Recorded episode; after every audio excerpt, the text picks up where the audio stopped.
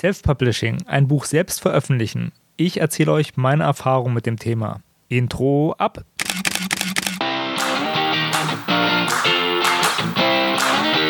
Hallo und herzlich willkommen bei Fotominuten, dem Fotografie- und Kunstmarketing-Podcast.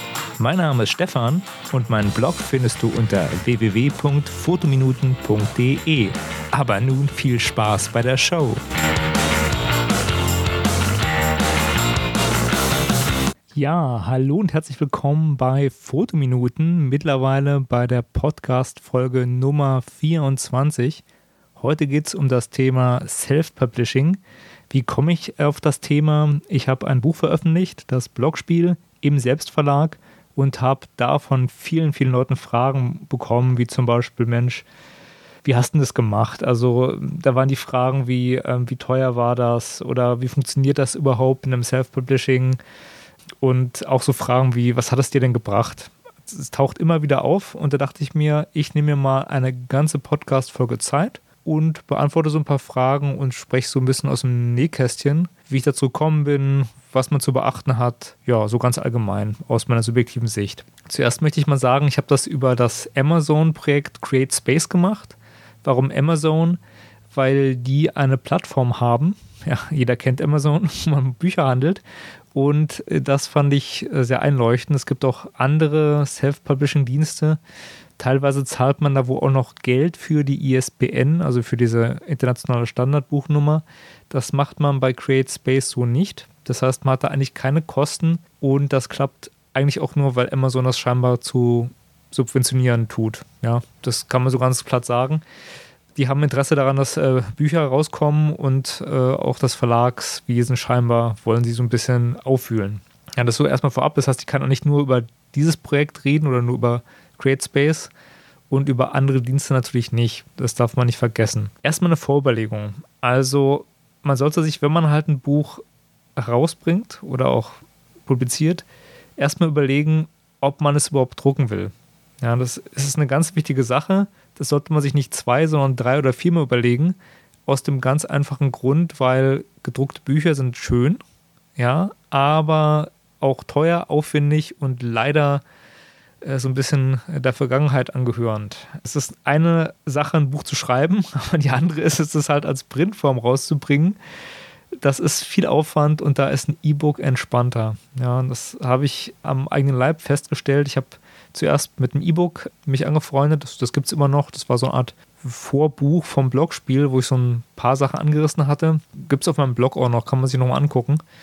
Kann ich in den Show Notes verlinken. Und habe dann gedacht, Mensch, jetzt baue ich das mal aus und schreibe ein richtiges Buch. Und das wollte ich dann unbedingt drucken. Und habe dabei natürlich ein bisschen unterschätzt, dass Druck andere äh, Voraussetzungen hat und das auch halt, wenn man eine Sache mal gedruckt hat, die dann auch nicht einfach zu ändern ist, weil wenn man es dann halt nämlich ändern will und nochmal eine Version hochlädt bei CreateSpace, dann muss man nochmal die ganze Buchdruck-Sache machen und die kostet Geld. Dazu komme ich später nochmal. Also überlegt euch auf jeden Fall gut, ob ihr das wirklich gedruckt haben möchtet, weil ein E-Book hat viele Vorteile und ist einfach kostengünstiger, ja. So, noch ein paar Worte zum E-Book-Hype. Also es gab vor einiger Zeit, 2011 war das, einen Artikel im Spiegel Online zu einer Hobbyautorin, die elf Romane in der Schublade hatte und gesagt hat, Mensch, die veröffentliche ich mal so in Selbstregie, weil Verlage wollten die nicht.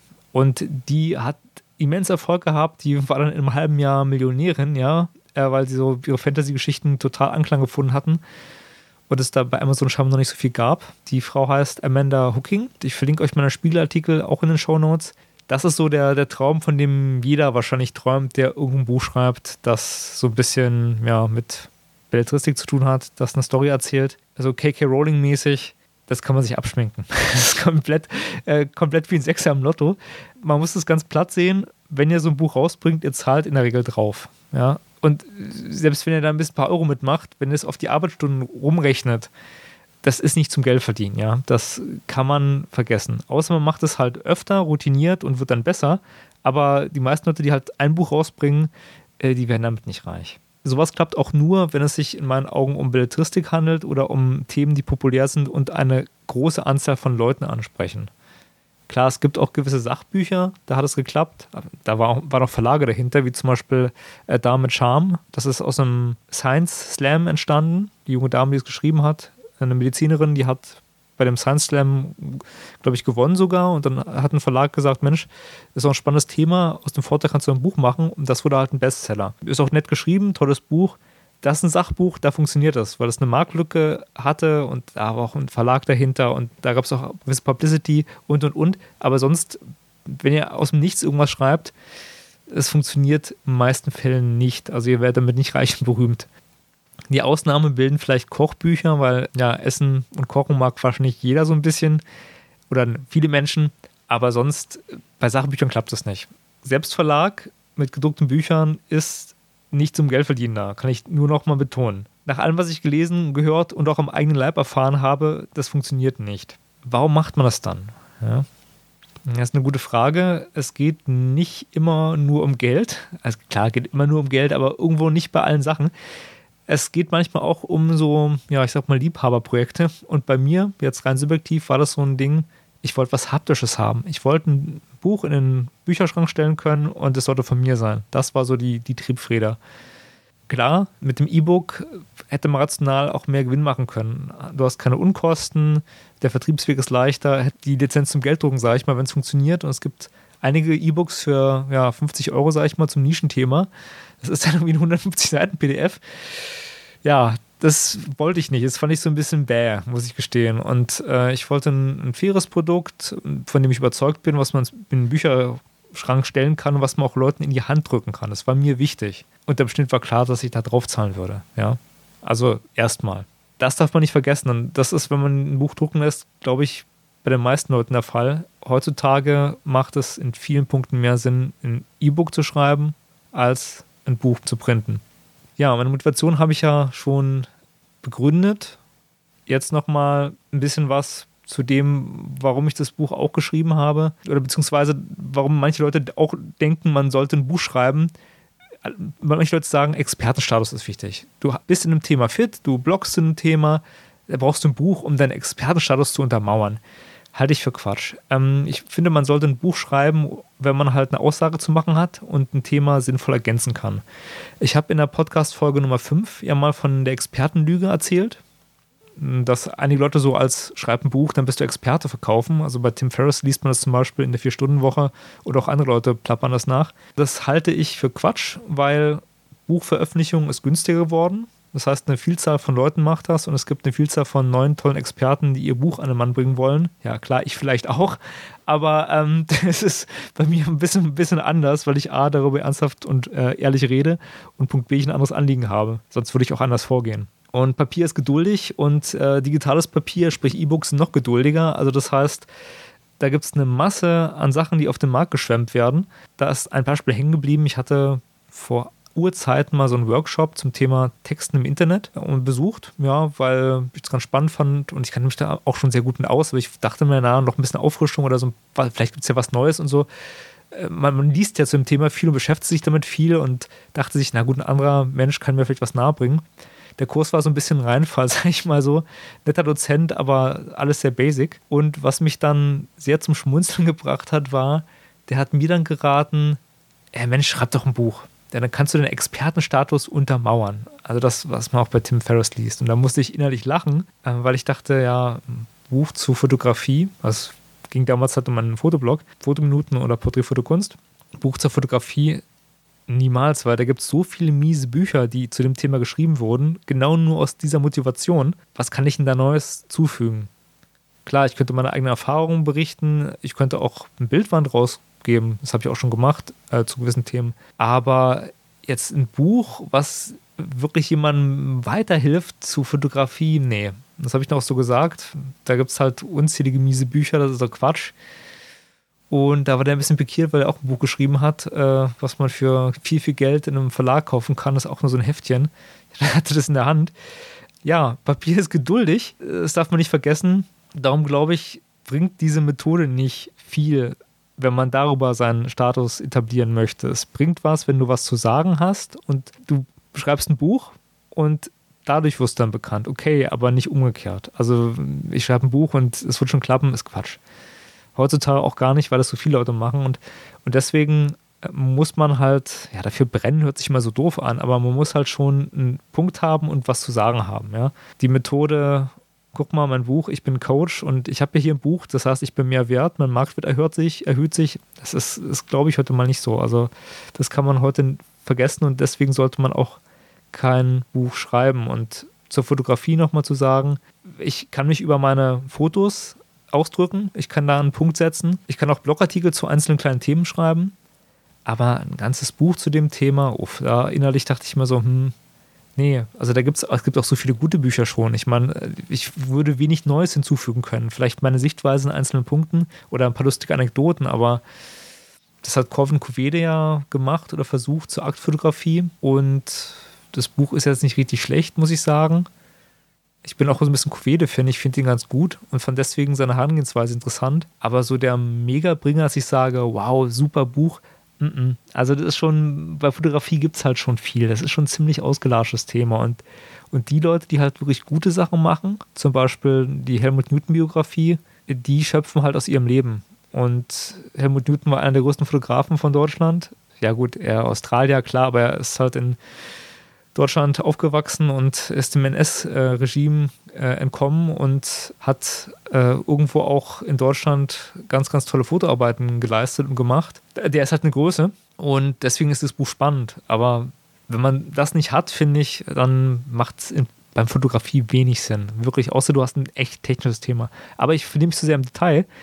Das Buch zum Thema Blogmarketing, was ich geschrieben habe, das ist so ein Herzensding von mir gewesen, weil ich mich mit dem Thema zehn Jahre beschäftige, ja.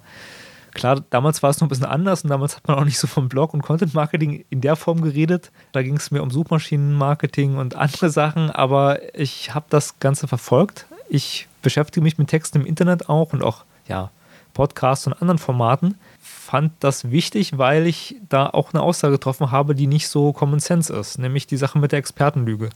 Ich wollte das Buch auch eigentlich so nennen, die Expertenlüge. Habe dann aber gedacht, Mann, negativer Titel, mh, hm, lass mal lieber. Aber das hat halt einen Standpunkt, der ist kritisch zu anderen Leuten, die ähm, ja das Blau vom Himmel predigen und sagen, ey, schreib ein Buch, werd bekannt, ganz easy alles und so weiter. Deswegen ist das was anderes, ja. Jetzt erstmal wieder zurück zum Thema Self-Publishing. Wie funktioniert das Ganze? Also, ich fange mal an mit dem Publishing-Prozess wir gehen mal davon aus, äh, ihr habt, hattet einen Vorsatz, ihr habt ein Buch geschrieben und seid jetzt dabei, wie publiziere ich das? Und bei CreateSpace ist das eigentlich alles super gut erklärt. Das ist eine Plattform, man meldet sich einmal an, hat dann halt diese ganze Menüführung, wo man sich einmal durchfinden muss, wo man aber halt sein Buch schrittweise gestaltet. Also das, das beginnt halt, dass du die Sachen hochlädst, dass du, also alles als, als Textdatei, dann kann man halt mit Baukästen die Cover ähm, und Rückseite erstellen man kann äh, Klappentexte verfassen. Das ist alles sehr schöne Baukastenform hm, gehalten.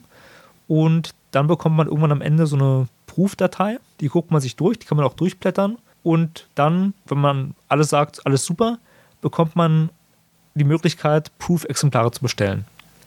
Die müssen aus Amerika rübergeschiffert werden. Ja, dafür zahlt halt die Kosten. Und äh, aus Amerika was schiffen zu lassen, ist nicht so günstig. Kommt ein großes, schweres Paket an mit ein paar Exemplaren wir können maximal fünf oder sogar zehn, nee, zehn nicht, aber eine, gewisse Anzahl von Proofex-Malen könnt ihr euch bestellen. Die könnt ihr dann an euer Lektoratsteam verteilen oder selbst lesen.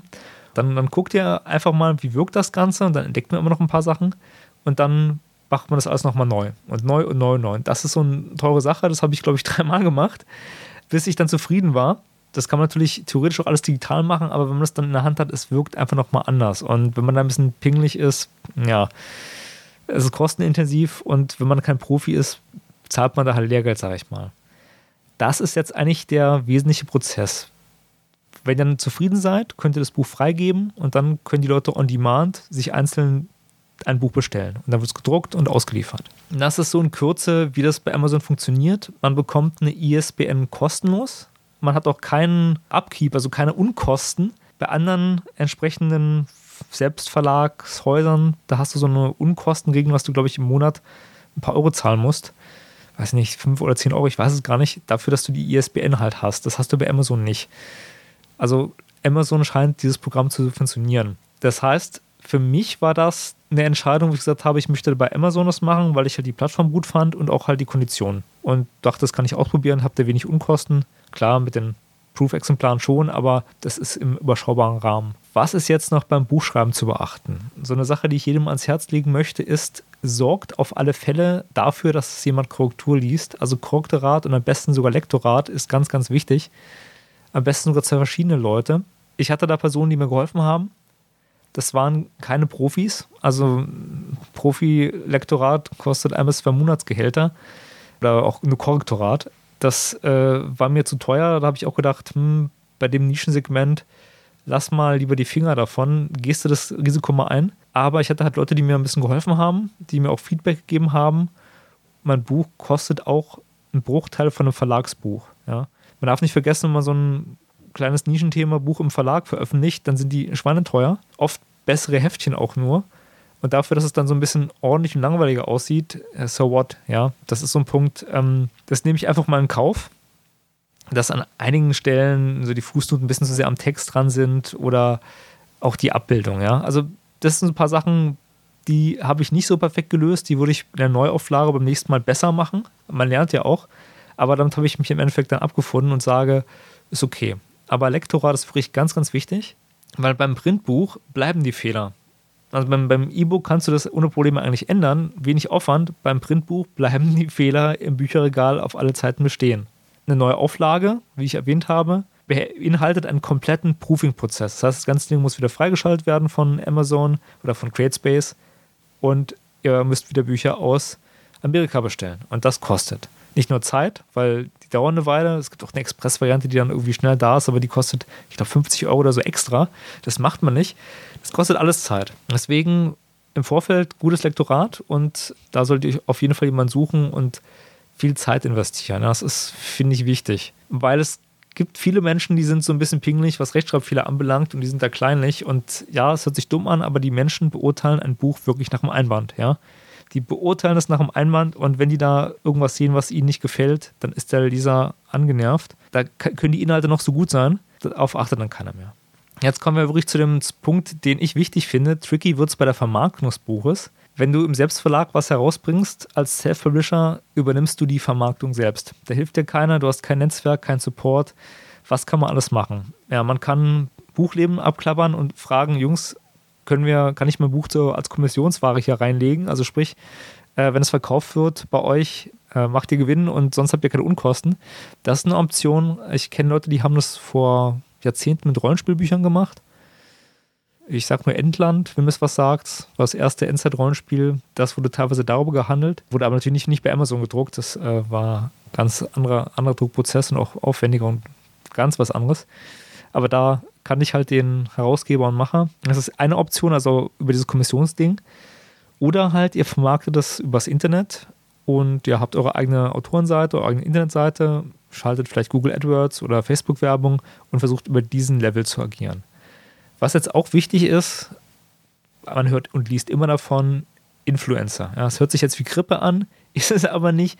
Es sind halt Leute, die an eurer Zielgruppe nah dran sind, also zum Beispiel Buchblogger, und die über euch berichten können. Ja? Also PR, Presse und so weiter kann man auch ausschöpfen. Je nach Themenbereich wird es manchmal tricky, wie man was schickt. Und Buchblogger, die werden überhäuft mit Anfragen von Leuten, die im Selbstverlag Sachen rausbringen. Ja, gerade die populären. Arme Kerlchen, sage ich nur, aber viele Leute schreiben Fantasy-Romane, das boomt gerade richtig. Und jemand, der darüber halt Buch bloggt, der wird dann überhäuft mit solchen Sachen und auch nicht immer mit netten Anfragen. Gut, das ist so eine Sache, ähm, ich kann beide Seiten verstehen, als Blogger wie als Autor. Es ist natürlich auch nervig, wenn du eine Vielzahl von Büchern kriegst, die nicht cool sind, weil im Selbstverlag, das ist nicht wie ein richtiger Verlag das hat nicht immer die Qualität. Das muss man ganz klar sagen.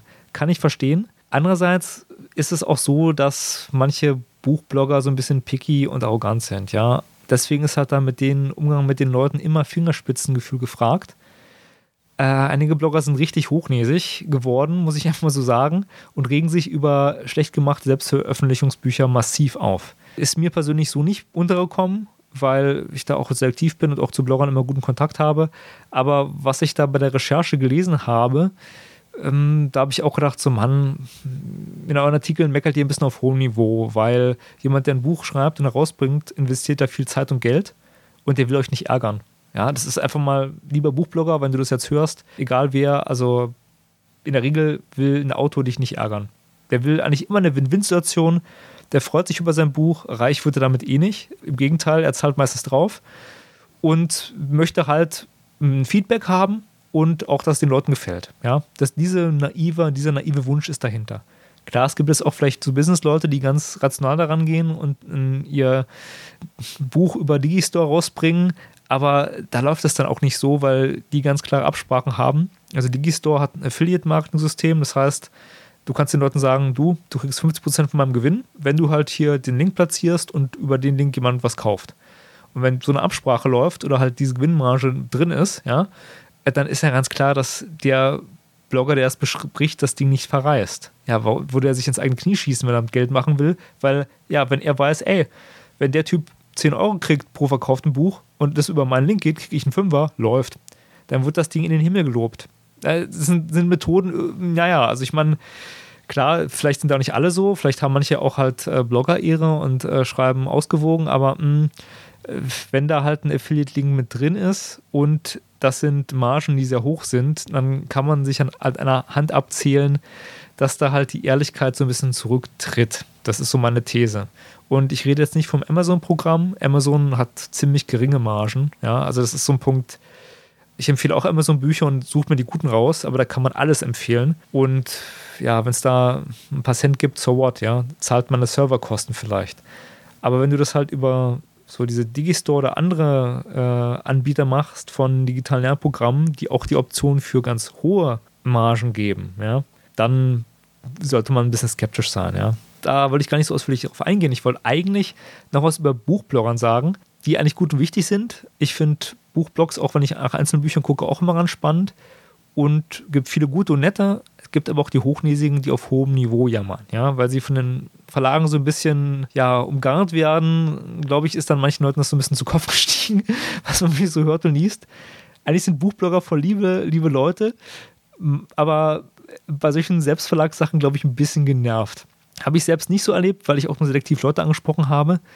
Aber was ich gelesen habe, äh, ist da manchmal schon echt gestresst. Was nämlich die lieben Buchblogger vergessen ist, dass kein Verlagsteam hinter dem Buch steckt, kein Lektoratsteam und keine Profis, die es immer machen, sondern in der Regel eine One-Man-Show. Ja? Deswegen sollte man sich da auch von negativen Rückmeldungen gar nicht abschrecken lassen. Das ist voll okay. Da werden dann Äpfel mit Birnen verglichen, weil ganz ehrlich, äh, Verlag Profibuch im Selbstverlag ist in einem Teich, das wird eins zu eins verglichen und da hat keiner mit euch Mitleid, liebe Autoren, wenn ihr da halt nicht wie Profis agiert. Das ist einfach so. Ganz ehrlich, ich habe auch schon Rechtschreibfehler in Verlagsbüchern gelesen, gesehen, ja, auch in äh, sehr geilen Büchern, also in Bestsellern. Das kommt vor, das ist jetzt nicht so schlimm, da muss das Buch nicht unbedingt leiden. Aber das ist dem Buchblogger im Endeffekt egal und im Selbstverlag, wenn ihr da kein Lektorat angesetzt habt, ihr haltet dafür die Nase hin, sag ich mal. Das kann für viele Buchblogger ein K.O.-Kriterium sein, ja. Wenn ihr da langweilt mit schlechter Rechtschreibung, nicht cool.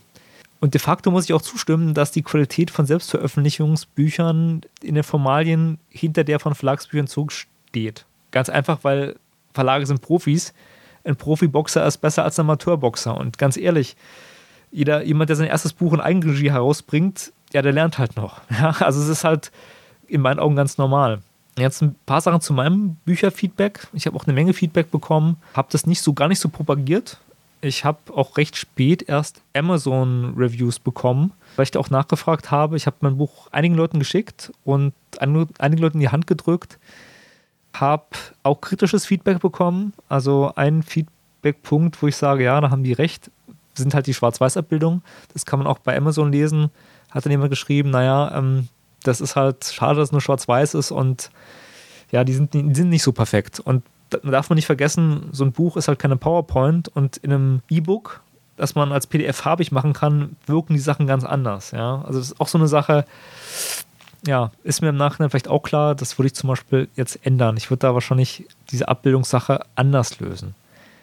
Ich habe aber auch gutes Feedback bekommen und auch sehr viel Konstruktives. Deswegen fand ich das eigentlich sehr ausgewogen. Ich schreibe selbst Rezensionen und äh, ich schreibe zu allem eine Rezension. Also wenn ich ein Buch äh, lese und kostenlos vom Verlag zugeschickt bekomme oder von wem auch immer, schreibe ich eine Rezension und ich schreibe ausgewogen. Ja? ich bin generell ein positiver Mensch. Das ist so mein, mein Ehrenkodex, sage ich mal, dass ich eine gute Rezension abgeben möchte, die den Leuten hilft und auch gucke, für wen ist denn das Buch. Ich finde, es gibt keine schlechten Bücher. Man muss halt gucken, für wen ist das Buch, finde ich, und was ist gut, was ist schlecht. Also immer ausgewogen. Also überlegt euch gut, wem ihr euer Buch schickt. Ich habe das halt nur an selektive Leute gemacht, die ich cool fand. Oder die es halt im Preiszuschreiben gewonnen haben, weil ich gesagt habe, ey, ich verlose hier ein paar Bücher, wer hat Interesse. Abschließend zum Thema Buchblogger und Autoren bleibt beide gegenseitig mal fair, weil, äh, wenn wir mal ganz ehrlich sind, das ist oft Äpfel mit Bohnen vergleichen. Also so ein Buchblogger, der halt gerne liest und auch viel liest, der vergleicht dann natürlich euer Buch. Also ich gehe jetzt einfach mal nicht vom Sachbuch aus, sondern von zum Beispiel einem Roman, ja, was von Fantasy-mäßig. Der vergleicht dann euer Buch natürlich mit anderen Autoren. Und dann kommt ihr in den Topf mit George Martin, Stephen King und Hemingway. Und Hand auf Herz, seien wir mal ganz ehrlich, jemand, der sein erstes Buch schreibt, und das dann auch selbst veröffentlicht, der kann gegen so einen Vergleich nur abkacken. ja, sorry, ist doch so. Ich meine, es gibt auch KK Rowlings, klar, aber die sind halt selten. Und in der Regel ist das halt so eine Übungssache auch und eine Lernmethode und jemand, der daran Spaß hat, an dieser Kunstform, äh, der ist nicht gleich auf dem Mega-Profi-Niveau. Und ja, es gibt auch Buchblogger, die lesen viel, ich sag mal so, No-Name-Sachen oder unbekannte Sachen, die haben vielleicht nicht diesen Stellenwert, aber man kann Leute nicht zwingen, seine Sachen gut zu finden. Fazit, sucht euch selektiv die Leute gut aus, denen ihr euer Buch zuschickt. Ja. Da ist Klasse besser als Masse in meinen Augen. Jetzt zur Zielgruppe. Ihr schreibt ja euer Buch für eine gewisse Zielgruppe. Also ihr habt Leute, wo ihr denkt, Mensch, die könnten das lesen, sei es jetzt Fantasy, sei es jetzt ein Liebesroman oder sei es jetzt ein Fotobuch. Da ist es ganz klar halt so, dass es Sinn macht, zuerst so eine Zielgruppe aufzubauen also über seinen Blog, über seinen YouTube-Kanal, über Podcast, whatever, und zu gucken, ey, die Leute mögen meinen Stil, die mögen das, was ich sage und wie ich sage. Und wenn ich denen erzähle, Jungs, ich habe hier ein Buch rausgebracht, dann wollen die das lesen, wollen die es kaufen, dann finden die es gut. Da nehme ich jetzt mal ein Beispiel aus einem ganz, ganz anderen Bereich, aus der Fotografie. Da gibt es einen Fotografen, Paul Rübke, den finde ich ziemlich cool. Ich war auch mehrmals bei Veranstaltungen von ihm. Der müsste auch so bekannt sein, weil er im Zirkus Halligalli mal aufgetaucht ist und Joko und Klaas verarscht hat oder die WM-Fotos gemacht hat. Er war der Fotograf auf dem Spielfeld. Der ist so eine Medienpersönlichkeit. Der hat über Jahre seine Medienpersönlichkeit aufgebaut, hat ähm, eine Videoreihe gemacht, Life of Paul, wo er aus dem Leben eines Promi-Fotografen berichtet. Also er hat viele Hip-Hop-Sachen fotografiert und hatte da auch einige bekannte Hip-Hopper äh, ja, vor der Linse oder mal in seinem Video und schon, also ein cooler Typ, der auch von der Fotografie her, von dem, was er macht, Erfolg hat und auch gut ist. Der hat das aufgebaut und dann hat er halt so ein ja, ein Nebenprojekt gehabt, wo er mal so Fotos von seinem Alltag geschossen hat. Also wie es ist es halt als cooler Fotograf, um die Welt zu jetten und coole Konzerte und coole Leute zu fotografieren. Hat das mit so einer Leica gemacht und hat die Sachen dann als Bildband rausgebracht. Und diese Bildbände hat er in so einer coolen Show mal besprochen. Und die sind wohl auch sehr gut verkauft worden. Und warum erzähle ich das alles? Weil der hat das auch äh, im Selbstdruck gemacht, braucht halt keinen Verlag, konnte darum die Kosten auch senken. Und Punkt zwei, er hatte halt diese Fanbase. Das heißt, er hatte seine Zielgruppe, der konnte das direkt absetzen. Und das sind so Sachen, die hat man halt, wenn man ein Buch schreibt als Anfänger, so nicht. Also du, du hast es nicht so. Das heißt, es macht aber Sinn, sowas zu haben. Das heißt, es macht Sinn, im Vorfeld schon PR und an seiner Zielgruppe, seinem Tribe, wie Seth Godin es nennt, zu arbeiten und den Leuten auch durch seine Art und sein Werk halt zu zeigen, guck mal, ich helfe euch in einem Bereich, ich liefere guten Content und in dem Buch ist auch guter Content drin. Und dann werden die Leute auch nicht negativ überrascht, weil wenn ihr das dann haltet, was ihr versprecht, also sprich auf eurem Level agiert, wo ihr auch sonst immer euren Content schafft, sind die Leute in der Regel zufrieden und glücklich. Das heißt, denkt immer an die Zielgruppe und versucht schon im Vorfeld, wenn ihr jetzt denkt, Mensch, ich will ein Buch schreiben, versucht im Vorfeld währenddessen schon Marketingmaßnahmen und einen Blog oder, oder, oder zu machen. Das ist eine wichtige Sache. Abschließende Worte zu E-Books. Wenn ihr jetzt sagt, so, ey, ich will Geld machen, Kohle ist alles, dann macht es mit dem E-Book. Ja? Also, es ist eine echte Alternative zu einem Printbuch. Weniger Aufwand, weniger Kosten, geht auch schneller. Digistore, ich glaube Digistore 24, ich packe den Link mal in die Fußnote. Darüber kann man digitale Produkte veräußern, auch wie schon erwähnt, Affiliate-Höhe, glaube ich, auch frei bestimmen. Ist eine Verkaufsplattform, darüber kann man das abwickeln, alles schick. Kann man auch bei Amazon machen, man kann sein E-Book auch bei Amazon rausbringen. Es ist wahrscheinlich dann auch, wenn ihr halt keine eigene Fanbase habt, cleverer, weil ja, bei Amazon wird es oft öfter nachgefragt. Also ich meine, die Suche bei Amazon, wenn ihr ein spezielles Thema habt, macht Sinn. Das sind die Optionen, warum man zum E-Book greifen sollte. Weniger Kosten, weniger Aufwand, leichter verbreitbar. Es ist auch so ein Punkt, achtet mal auf eure Nische. Also wenn ihr eine ganz kleine Nische habt, da macht es dann oft mehr Sinn, ein E-Book rauszubringen, weil die Zielgruppe auch eher digital unterwegs ist und nicht unbedingt ein Buch in die Hand nehmen will. Ja? Äh, das ist auch so ein Punkt, das darf man auch nicht vergessen. Andere Zielgruppe von E-Büchern oder beziehungsweise das wandelt sich, aber ich glaube, die Menschen, die halt echt lieber ein Buch haben, äh, die wird mehr oder mehr aussterben. Bei Printbüchern zahlt ihr wahrscheinlich auch drauf, außer ihr habt eine hohe Auflage, was als Anfänger unwahrscheinlich ist ja, bei E-Books habt ihr andere Vorteile. Ihr könnt zum Beispiel auch das so als ja, Marketing-Tool nutzen und so ein E-Book als Incentive anbieten, wenn man euren Newsletter abonniert, zum Beispiel. Also ich habe einen Newsletter, den Link spreche ich in die Show Notes. Da kann man von mir regelmäßig Informationen erhalten über ja, Fotografie, Marketing, Kunstmarketing. Ich habe sogar zwei Newsletter. Einen mehr Fotografie-spezifisch, der andere mehr so ja, SEO und ähm, Blog- und Kunstmarketing spezifisch da ist es halt so, Newsletter sind wichtig für mich oder für jeden, der bloggt oder Leute erreichen will, weil das an die Leute direkt geht. Die zeigen dir Vertrauen, die sagen, Mensch, ich gebe dir mal eine E-Mail, ich will von dir Infos. Ja, weil die Sachen, die du machst, ist, sind cool. Ich will von dir Infos haben. Und man kann das so ein bisschen über so ein kostenloses E-Book anheizen und dann die E-Mail-Adressen ziehen. Ich bin immer so ein bisschen skeptisch. Es kann vielleicht was bringen, weil die Hemmung, sich da in so einem Newsletter einzutragen, ist dann schon groß, weil die Leute denken immer, oh mein Gott, der spammt mich zu mit irgendeinem Mist. Aber man kann jetzt halt ja das Abo kündigen. Ja? Du kannst ja derzeit sagen, ich will den Kram nicht mehr erhalten. Bei so einem E-Book, was man geschrieben hat und dann sagt, bitte hinterlasse hier deine E-Mail, dann zieht man schon E-Mail-Adressen. Das funktioniert. Also es ist so ein gemischtes Ding. Also ob man das bei jetzt allem machen sollte, viele Leute schwören darauf. Also der Walter von Schreibsuchti, www.schreiben.de, packe ich auch mal einen Link in die Show Notes.